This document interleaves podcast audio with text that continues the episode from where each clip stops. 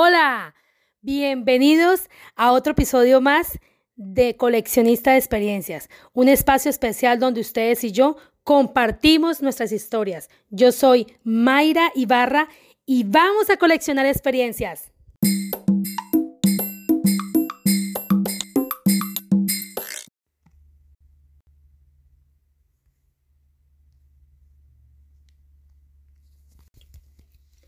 Tal vez muchos de ustedes se pregunten, oigan, pero ¿por qué Sutanito o por qué Pedrito tiene tan buen trabajo? O sea, ¿por qué yo veo que es que a él se le abren tantas oportunidades?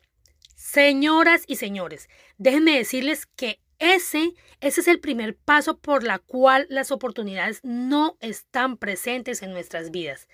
Miren, nosotros no podemos estar pendientes de nada, de absolutamente nada, ni de nadie que no seamos nosotros mismos. El hecho de que nos enfoquemos en nuestras propias metas, o más bien no nos enfoquemos en nuestras propias metas, pues es un punto muy importante para empezar a abrir caminos de abundancia y de oportunidades. O sea, realmente es muy importante centrarnos en nosotros, no en los demás, sino en nosotros mismos. Em, como segundo punto, y muy importante también es el hecho de hacer las cosas de verdad de corazón, con una sincera intención, con, con, con, la intención de ayudar sin esperar nada a cambio. De verdad, de verdad. Esto abre puertas de grandes oportunidades, pero como una consecuencia, ojo, más no como una meta que tengamos que hacer para que, pues para que sea este el resultado, ¿no? Miren, la ley de la intención es tan fuerte y tan importante o para mí, a mi forma de ver, yo me atrevería a decir que es mucho más importante que hasta la palabra misma. Usted puede decir muchísimas afirmaciones y puede repetirlas infinidad de veces como sea posible, pero si no hay una intención clara detrás de, y si no hay una intención de amor detrás de, pues no hay nada, o sea, no funciona. Miren, les voy a poner un ejemplo. Si, por ejemplo, yo tengo un amigo, ¿cierto? Que es muy adinerado y con muchísimas influencias en el gobierno, esto es lo que le llamamos en Colombia con palanca.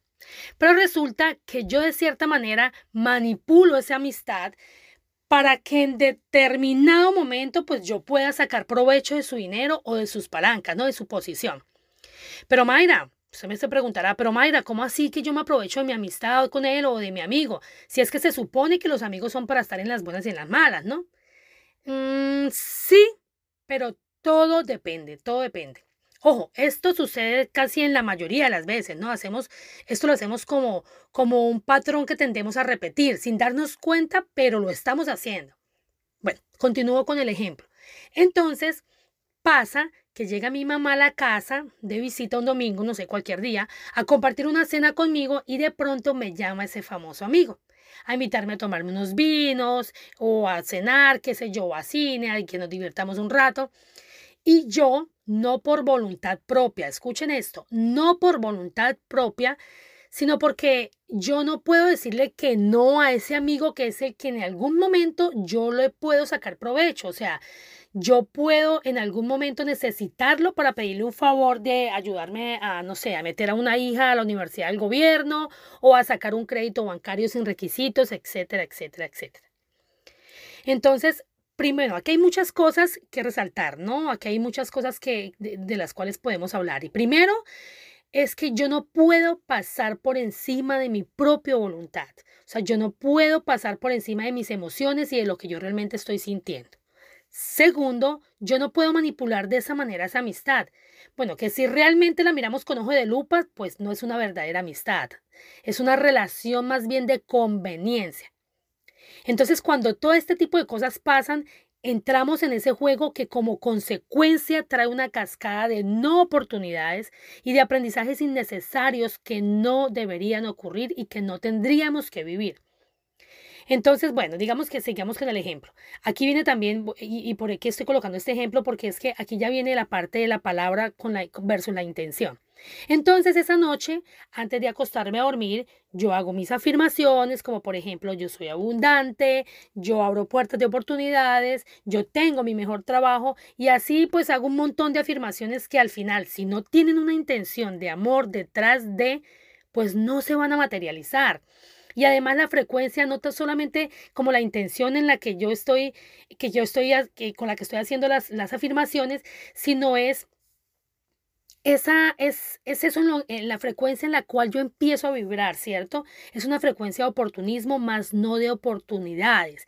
Y es ahí donde empiezas a atraer personas con este mismo tipo de comportamiento y así se vuelve una espiral de situaciones similares que no nos corresponden vivir porque pues aparte de esto no se les olvide que nosotros somos energía, nosotros somos energía y somos lo que atraemos a nuestras vidas. Y pues ¿qué creen que ustedes que vamos a atraer entonces si nosotros estamos vibrando en esa frecuencia de oportunismo más no de oportunidad?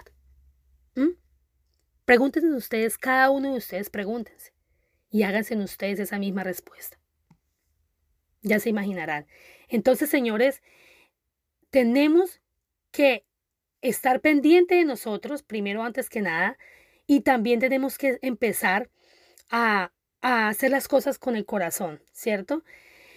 Eh, y una tercera cosa y un tercer punto que es como parte de mi propia moraleja, o sea, la, mi moraleja, ¿no? A nivel personal de esta historia es que las oportunidades no se crean una sola vez en la vida como muchos nos hacen saber que es que hay una sola oportunidad y tenemos que aprovecharla porque si no la perdemos y, y no, no hay nada más más oportunidades no hay.